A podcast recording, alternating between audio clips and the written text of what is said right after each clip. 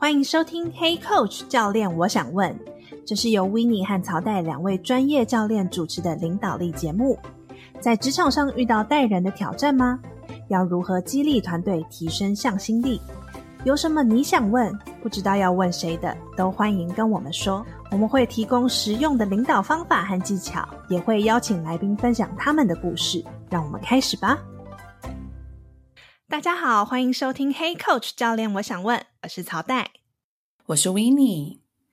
啊、哦，又到了我们 check in 的时候了。我们都会用一个提问来聊聊今天的主题，然后了解一下彼此的一些故事。所以今天我想问 Winnie 的是，你最不想去的聚会是什么样子的聚会？有没有那个时候你到了那个地方，觉得说啊，真希望自己没有来？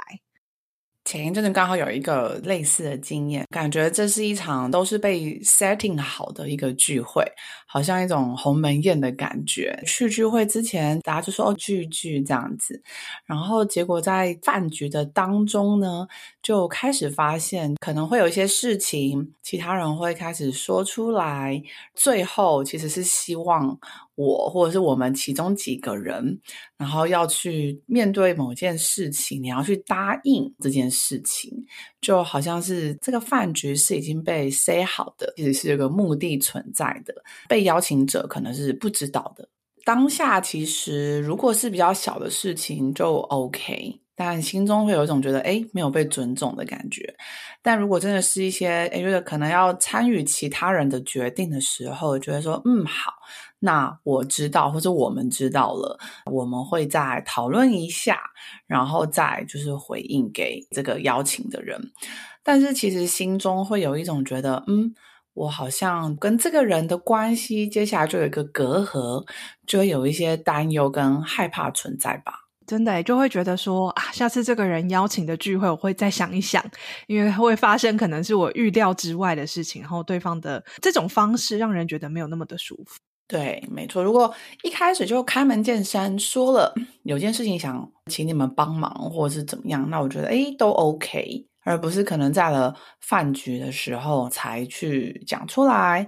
就会有种觉得诶好像饭局结束之前应该要答应的这种感觉。曹代你呢？你有没有什么样子的聚会是你不想去参加的呢？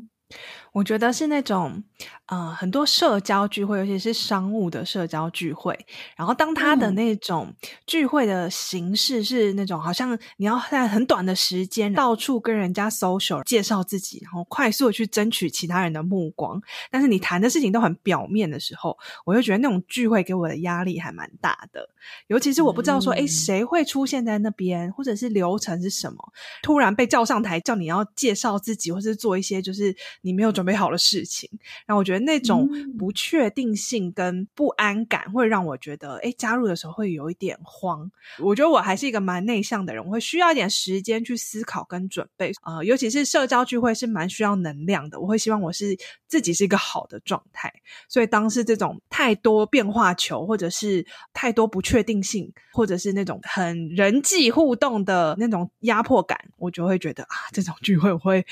提醒自己下次。不要来参加，就还蛮耗能的。这的确也就是那个 MBTI 里面说的，就是呃外向者跟相对内向者的差异。就是外向的人真的是需要去 party，越多不确定性，他可能越好，他可以去充电。内向的人就需要自己在家里，其实去这些活动对他而言都是耗能的。对啊，所以我就会觉得很希望自己，如果是这样子的聚会的时候，是自己是准备好的，或者是我很清楚我来这边的目标想要达到什么，嗯、我是认识一个人、两个人就好了，而不是说，哎、嗯，我在这里展现怎么样最完美的自己。我觉得那个自己的心态的调试会很帮助我适应这样子的不确定性。我们是以什么样子的心态去面对，或者是去准备今天我要出席任何一个场合的时候，或是一个会议的时候，你希望离开的时候，可能是你自己的收获有哪一些？如果你只是觉得说，哦，我需要认识这个里每一个人，那的确压力就会很大。那如果你只是觉得说，诶，我只要认识一两位伙伴，那就好了。其实你觉得你的身体的状况，或者是你的心理的状况，觉得甚至是活动的一半，你想要离开，你也不会觉得说自己有压力。那我们刚刚聊了这么多关于聚会的事情，那我也好奇问草袋说，你觉得一个好的聚会有哪些的元素呢？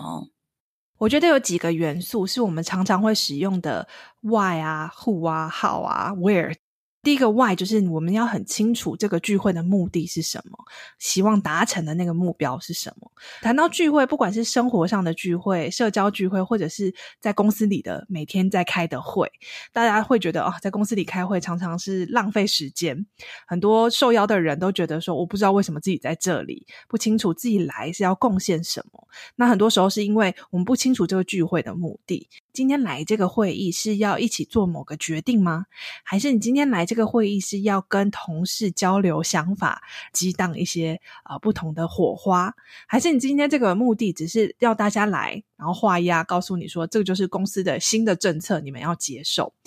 这些聚会的目的不同的时候，你就会去设计不同的流程。那参与的人也会知道说他的期待是什么。所以我觉得第一个就是啊、呃，好的聚会必须要很清楚这个目的是什么。最后，我们离开这个会议室，或是离开这个场地的时候，每一个人带走的东西是什么？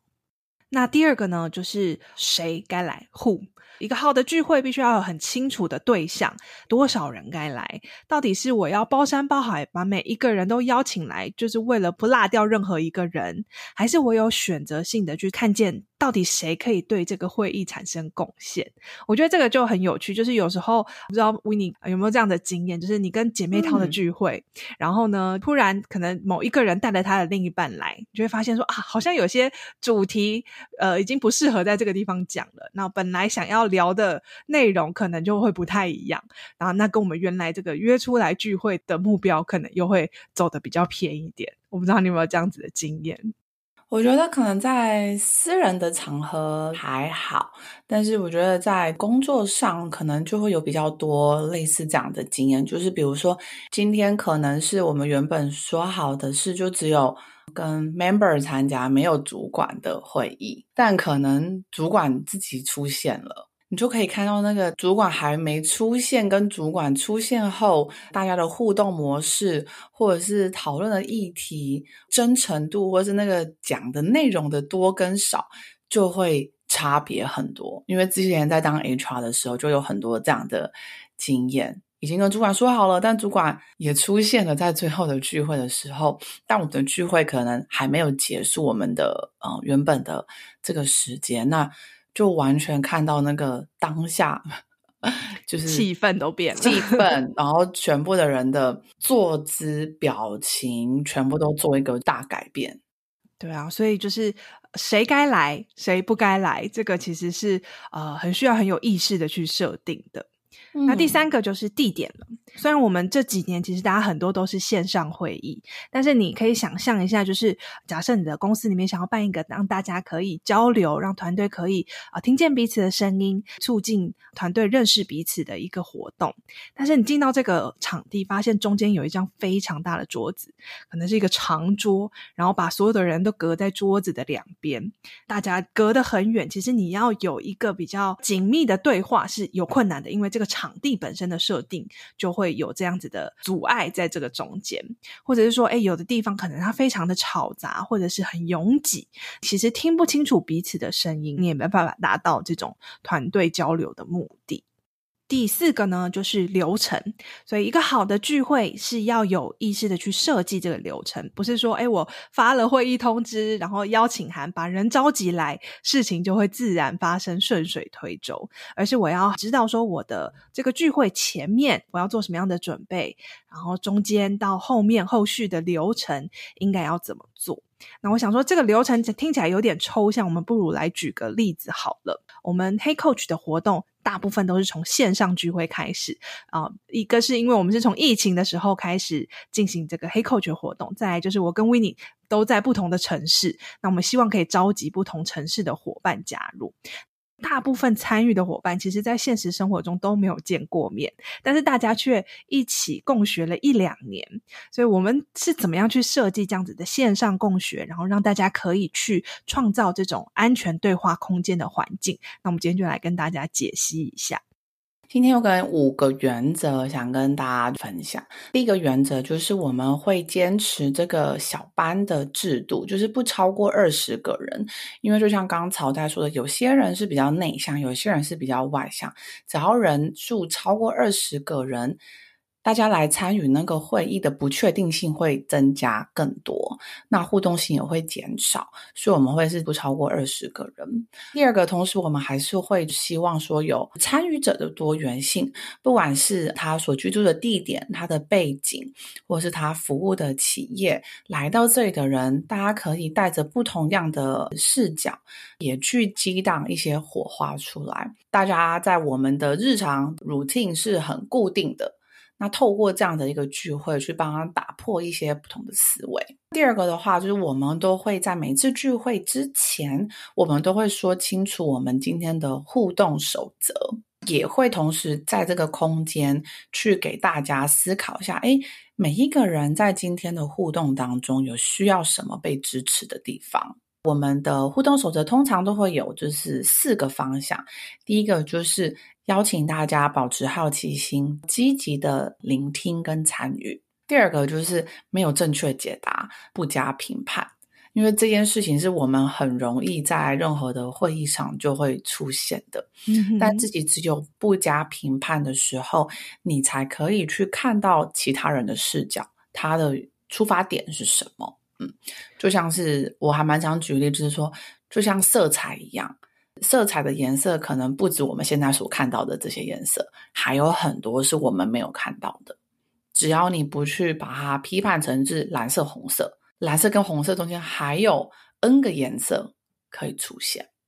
哦，我们还有提醒大家，就是这个不加评判，还有包含自己。有的时候我们提醒自己说：“我、嗯哦、不要评断别人的发言。”但是很多时候我们会忘记我自己的发言，我也不要先预设立场，或者是觉得说我讲的不是正确的答案，所以我决定不说。那这我觉得也是对于这个聚会，我们希望达到这个目标很好的一个提醒。评判有三个阶段嘛，从自己对他人，甚至是对整个环境，我们都可以不去多加的评判。那第三个，我们也会很，既然这是一个共学的环境，那我们就会很希望可以就彼此受那个交流的那个过程。一直说，我们每一次做聚会的时候，我们最后都会把那个 slides 分享给大家，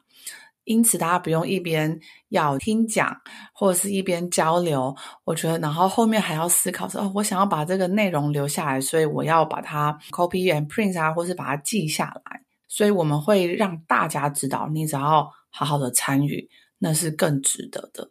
那最后一个就是，我们都会邀请各位尊重每个人的发言的隐私，因为我觉得我们在每一次的嗯、讨论的内容里面，都会牵扯到跟自己内心深层或是平常不会跟别人分享的议题，所以这就是我们通常会跟大家做的一个互动守则。其实各位也发现。当这个守则一分享出来之后，其实大家的那个安心感，或者是那个心理安全度都会提升。因此，它看似是一个框架，但是是让大家在这个框架里面可以安心的做自己。我们常常说，限制带来自由。有时候你有一些限制的时候，其实你反而是感觉更自由的。你知道说，在这里我可以做什么，然后对于这个活动的期待会停在哪边。嗯所以这个是开始之前的两个小动作。嗯、我们在开场的时候呢，也还会做一个 checking，让彼此有时间可以跟彼此认识，创造一些平等的对话空间。因此，这个 checking 我们通常都会先从小的组别开始，从两到三个人呐、然后四到五个人，然后一起分享，最后再回到这个所谓的大厅或是大组，邀请几个伙伴分享他们这个小组讨论的内容，可以让二十个伙伴。更快速的认识彼此。那我们在过程当中呢，因为我们会有很多的议题的讨论嘛，所以我们当然每一次都还是会有议题先开始做一个暖机的动作。我们一样还是会分到小组，两到三个人的演练，让这个聚会不是只有一两个人在发言，而是每个人都有去去发言的机会。然后或者是多一点的人，四到五个人的去发想。那发想的内容我们放在哪里呢？我们就会放在一些，比如说线上的一些便利贴啊，或一些共享的档案，让大家同时在思考的过程当中，并且还有视觉化的内容，然后可以让大家去做一个连接。这个形式其实也很重要，你要去重视到它的听觉、视觉的一个需求，让这两边都可以搭起来。回头到我们办这个聚会的目标，其实我们希望每一个人在这个过程中都有学习，而且每一个人的声音都很重要。所以，如何去创造让所有的人可以共同参与，不是只听到少数人的声音，这样子的一个环境，这是我们的目标。所以会有这样子的流程的设计。我们最后一个就是每一次的可能读书会的工作坊结束，不只是结束在当下而已，而是更多是。聚会的延续，学习它并不是一次的火花，我们都会有一个就是私密的社群，在每一次的活动结束之后，都会有一个小小的 action plan 功课，让大家可以在社群中持续去做的，比如说会有一个主题式的提问，二十一天的练习。或者是我们当天去一个已经发想出来的一个行为，让大家回到企业里面去做练习。两个礼拜后，我们再回来 check in，分享一下这个练习对你的意义是什么，你的察觉、发现，对组织的改变有哪一些？透过这样子连续性的对话，将这个学习去把它串联在一起。这个是我们的五个步骤，会很。清楚的知道哦，每一次的主题是什么，然后我们的收获是哪一些，在这个过程当中，我们希望参与者的感受会是什么？这会是我们每一次在设计任何的活动，然后去为彼此创造那个安全的对话的空间的思考模式。所以很多过去参与的伙伴都有提到说，他们来这边很惊讶，自己可以在短短的两个多小时的时间，可以跟陌生人谈过去从来没有机会跟其他人聊的一些主题，让他觉得可以真正的去跟自己在一起，然后可以去相信对方是在支持他的学习的。那我觉得这也是我们希望可以持续达成的目标。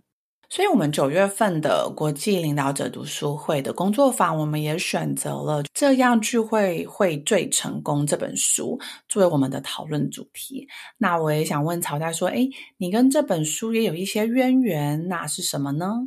书中的作者他叫 Priya Parker，那他在书中第一章其实就有提到我的名字啊，所以他那时候在写这本书的时候，我的书刚好已经出了。那那时候我们都在纽约嘛，所以他刚好也认识我们公司的伙伴，他知道说我们在谈的一些理念，我们在谈会议跟组织文化，每一场会议或者是聚会都要从最理想的这个结果出发，知道说我想要达成的那个目标是什么，再来回推，就引用我们这本书里面的概念。所以这本书中文版一问世啊，那个远流出版社就有邀请我到好几个节目或者是 podcast 上面去分享，然后跟大家聊一聊这本书的一些重点。所以如果大家有兴趣听这里面的书里面的一些故事，你可以到资讯栏这个读书会的连结，我们有把访谈的影片放在里面。那我们今天呢，我想说也介绍一下这个作者的背景，因为我觉得他还蛮特别的。他的呃父亲是美国的南方人，然后他妈妈是印度人，所以小时候呢，他就是父母离异，所以他就会两边搬来搬去，在爸爸家，在妈妈家轮流住。那一边是非常虔诚吃素的这个印度教徒，另外一边是就是非常虔诚，每个礼拜都会去教会两次的基督徒。所以他就在这种不同的环境之中去切换，后来投入了这个冲突调解、会议设计的领域。这本书里面，他其实讲了很多方法，然后也很多不同的故事，从家庭的聚会啊、公司的会议到世界经济论坛这样子的一些主题，它内容是蛮丰富，有一点厚，但是我们希望说可以把这个里面的一些关键的重点挑出来，然后邀请大家一起来试做。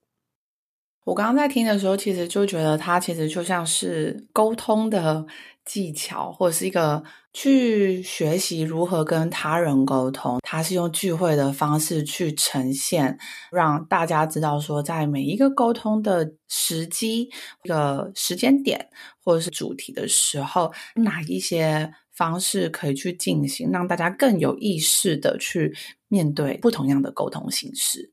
想顺便问草代说，你觉得书中有没有一些印象深刻的例子？然后你觉得蛮有趣的，可以跟观众分享的呢？我刚刚谈到世界经济论坛嘛，它里面就在讲说，世界经济论坛大家到那边，每个人都是专家学者或者是政治的明星哈，所以到了那边呢，大家都希望展现最美好的自己。他在比喻说，这有点像叫做树桩演说，有一个树桩，你站在上面，然后。对着大家演说，通常是大家在谈选举的时候，常常会去做的一个比喻。那他在讲说，可是这种演说其实大家都戴着一个面具，就是好像都在讲一些呃已经蕊好的、心中已经备好的稿子，其实没有很真诚，然后也没有跟彼此的连结。所以他说，他觉得更有趣的是那个叫做嫩芽的聚会，邓雅好像是有点脆弱，可是又有一点，不知道他有什么样子的能量或者是活力可以去萌发出来，让大家有机会可以把彼此连接在一起。所以有一个例子是，他这个聚会叫做“天才之家”。那这个聚会呢，是由一个创业家发起的。那他的目标就是聚集一些陌生人，然后其中呢有几位是他们想要解决一些问题的，不管是创业家或者是企业家二代。他目的是希望可以让这一群陌生人可以互相协助，集思广益，然后促进他们的合作。它的规则就很有趣，它的规则是你进来的时候，每个人都是用名字称呼彼此，不讲自己的这个头衔，或者是你在哪里工作啊。所以在这里呢。大家都是平等的。那当这个两三位想要解决他的这个企业议题的这个企业家，他会去发表说：“我现在遇到的困难是什么？”其他的人呢，透过提问、透过回馈，去提供他想法跟建议。然后大家在这个过程中呢，啊、去针对这个人的议题进行讨论，然后协助他去发想解决方案。到这个聚会的最后呢，大家才会揭露说，我是在哪里工作，我是什么样的角色，我是谁。大家在参与这样子的聚会的时候，发现当我不知道彼此是谁，然后我们都是平等的对待的时候，反而会很投入在对方的这个问题解决中。在这个过程中，你不会想太多关于自己的啊，在这里面是表现如何啊，反而是你的专注力都在协助对方解决问题啊。所以这个是很蛮有趣的一个形式。我觉得这个形式跟我们在做教练的对话里面有一个原则还蛮接近的。你刚刚说的嘛，就是他只分享他的名字，但他不分享他的工作。我们很常说，就是我关注是他整个人这个人，而不是关注他后面的这个 title，因为我们会被那个 title 或是那个公司给绑架，你并没有办法。最真实的看到这个人，你只有看到每个人的最平等的样貌，面对这样的方式，才可以用最真诚的自己去面对他。那我觉得这个聚会的形式也跟我们在未来领导者学程里面会做的一个叫做行动学习，就是 action learning 的这个方式蛮像的，一样都是想要去协助彼此去解决问题嘛。因为我们一样就是会有一个。伙伴，他会带着他的一个在工作或生活上真实，然后没有绝对答案的议题来，透过其他的五到七个伙伴，透过提问的方式，然后去帮他找到解决方法。最后，他有一个不一样的行动带回去做演练。这个过程真的是蛮像，我可以感受到他们在对话当中的那个火花，然后跟。彼此是在那个对话当中，也去建立起彼此的连接跟那个交流。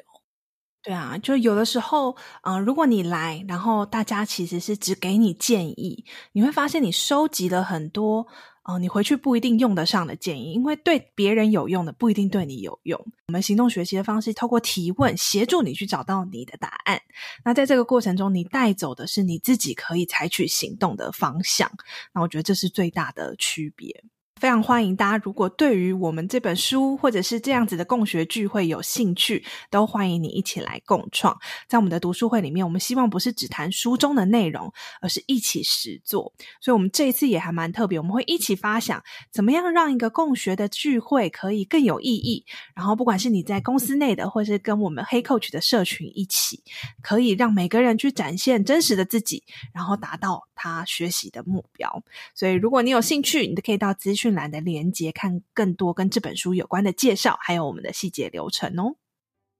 所以，如果你喜欢这一集的内容，欢迎在 Apple Podcast、Spotify 或是这集节目叙述中的连接，帮我们评分留言，让我们知道你的想法或想问的问题，我们就有机会在节目中回应你的提问哦。